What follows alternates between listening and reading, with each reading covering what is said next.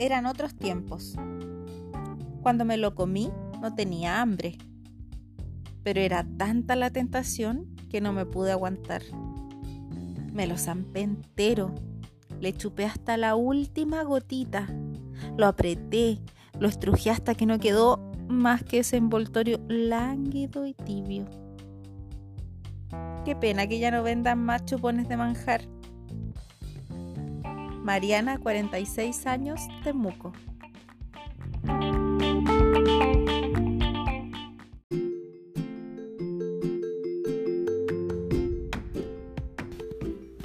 A ver, diga whisky. Claudia, 43 años, Santiago. Esta noche, mientras me desvestía para poner mi camisa de dormir, no pude evitar pensar en todas las fotos que te envié mientras la tenía puesta, o mientras me vestía, o me desvestía. Pienso que no soy capaz de usar este pijama de nuevo hasta que se me acaben estas ganas locas de sacarme fotos y mandártelas.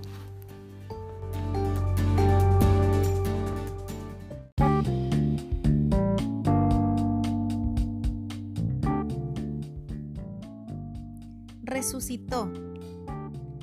Yo estoy muerta de la cintura para abajo. Eso me decía la Karina cada vez que hablábamos de cama en la colación o en el happy hour.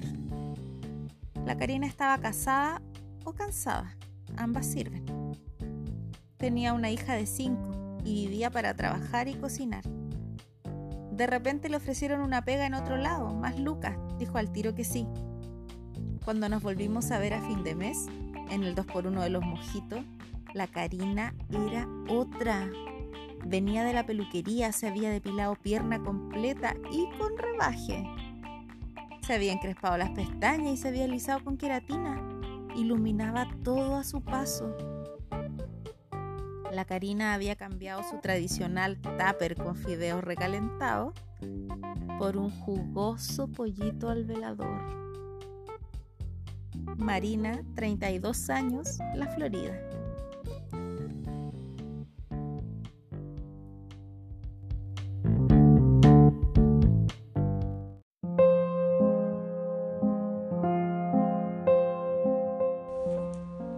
Cuarentena.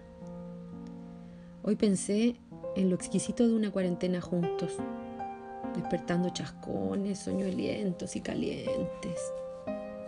Cagados de hambre habríamos devorado un kilo de pan y yo te habría hecho cariñito en tus patitas por debajo de la mesa.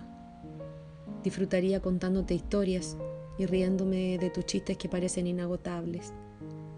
En la noche yo me perdería en mis libros y tú en esa serie latera que tanto te gusta. Al otro día leeríamos las noticias y nos reiríamos a carcajadas del retorno seguro, del aumento no creciente. Total, hay tanto material por estos días. Y usted me diría después, amor, hoy cocino yo. Y yo sería tan feliz de no cocinar. Y usted me diría, amor, ¿por qué no abre un vinito? Y yo lo abriría y le serviría una copa y otra para mí. Después de eso te pondrías morado atragantándote con el hueso de pollo del pastel de choclo que te habría quedado tan rico. Me acabo de acordar que me dejaste justo antes de entrar en cuarentena, el domingo. Nos despedimos en la bomba de benzina que hay en la esquina de mi casa. Margarita, 38 años, Concepción.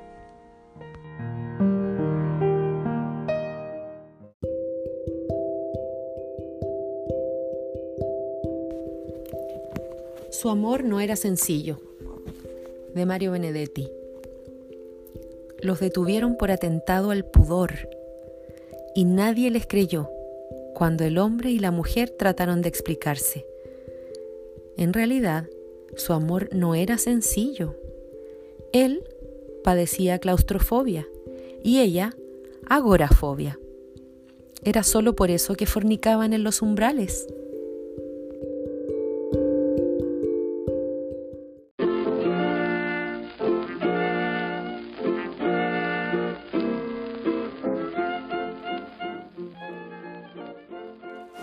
Tenía 81 años de edad.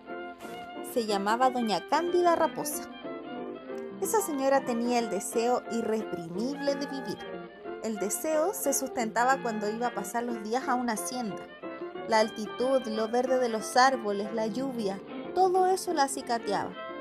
Cuando oía a Liszt se estremecía toda. Había sido bella en su juventud y le llegaba el deseo cuando olía profundamente una rosa. Pues ocurrió con doña Cándida Raposa que el deseo de placer no había pasado. Tuvo, en fin, el gran valor de ir al ginecólogo y le preguntó, avergonzada y con la cabeza baja, ¿cuándo se pasa esto? ¿Pasa qué, señora? Bueno, esta cosa. ¿Qué cosa? La cosa, repitió. El deseo de placer, dijo finalmente. Señora, lamento decirle que no pasa nunca. Ella lo miró sorprendida. Pero ya tengo 81 años de edad. No importa, señora, eso es hasta morir. Pero este es el infierno.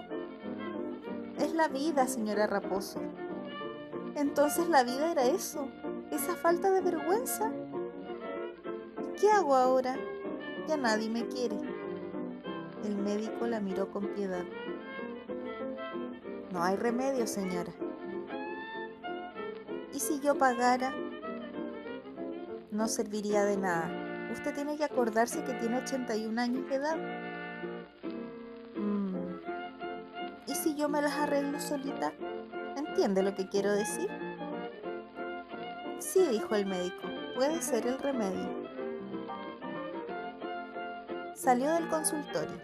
La hija la esperaba abajo en el coche.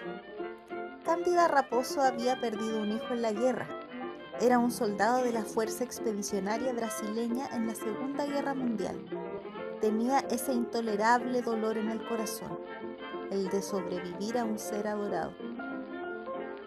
Esa misma noche se dio una ayuda y solitaria se satisfizo. Mudos fuegos de artificio. Después lloró. Tenía vergüenza. De ahí en adelante utilizaría el mismo proceso. Siempre triste Así es la vida, señora Raposo, así es la vida, hasta la bendición de la muerte. La muerte. Le pareció oír ruidos de pasos. Los pasos de su marido, Antenor Raposo.